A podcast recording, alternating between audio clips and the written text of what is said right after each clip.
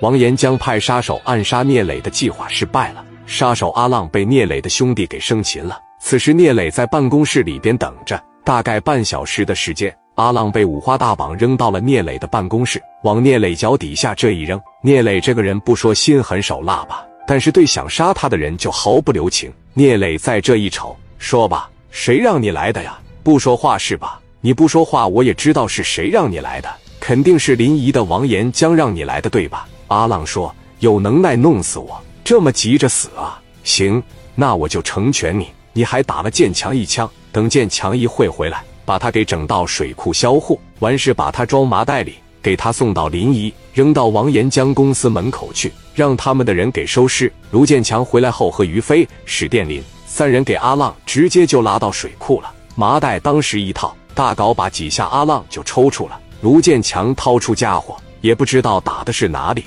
哐的一枪。飞哥看了看，大概是胸口或者肚子，找个了位置，砰的一下。这第二下的时候，他的痉挛颤抖，明显比第一下就要轻多了。这个时候，基本上这个生命啊，已经失去了一大半了。史建林手里边拿着家伙，他知道哪是脑袋，哪是脚，直接朝着麻袋最上面那块给来了个五雷关顶。子弹从这打进去，究竟能打到哪，咱就不知道了。最后这一枪，人基本上是不动弹了。又在这扔了他半个小时的时间，用一句互联网上的流行语来说，基本上心肺功能已经停止了，这个人就已经没了。哥仨当时开着车奔着临沂就来了，你派杀手过来杀我来了，你的杀手让我抓住了，我得给你送回去啊。来的时候我不能迎接你，那走的时候我得送你一程了。哥几个开着车呀，就疯狂的往临沂这边来，来到了他的集团门口，趁着没人的时候，从这个面包车里把这个大麻袋往下拉，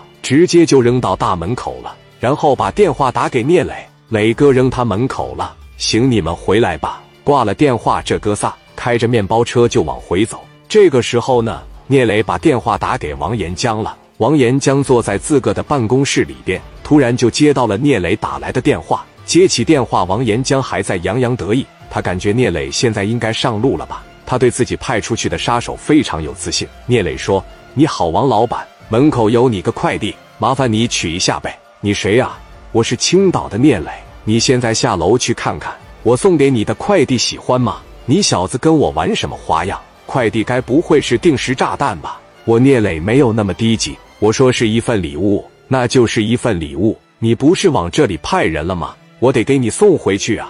快递就是你的好哥们，是你的好朋友，快去接他吧。一听这话，王岩江一下子反应过来，马上跟旁边的私人保镖就说了：“赶紧下去看看门口的东西。”保镖赶紧下楼，看到门口的一个大袋子，麻袋里面外向渗透的全是西瓜汁，绳子啪的一解开，里面的阿浪睁着眼睛，表情极其扭曲的吓人，给保镖吓了一跳，赶紧又叫来几个人，把袋子拖到了后院。蹭蹭的跑到楼上办公室，王岩江问什么东西？阿浪是阿浪，阿浪怎么的了？阿浪让人打死了。王岩江气愤的把电话回给聂磊，两人的仇恨越演越烈。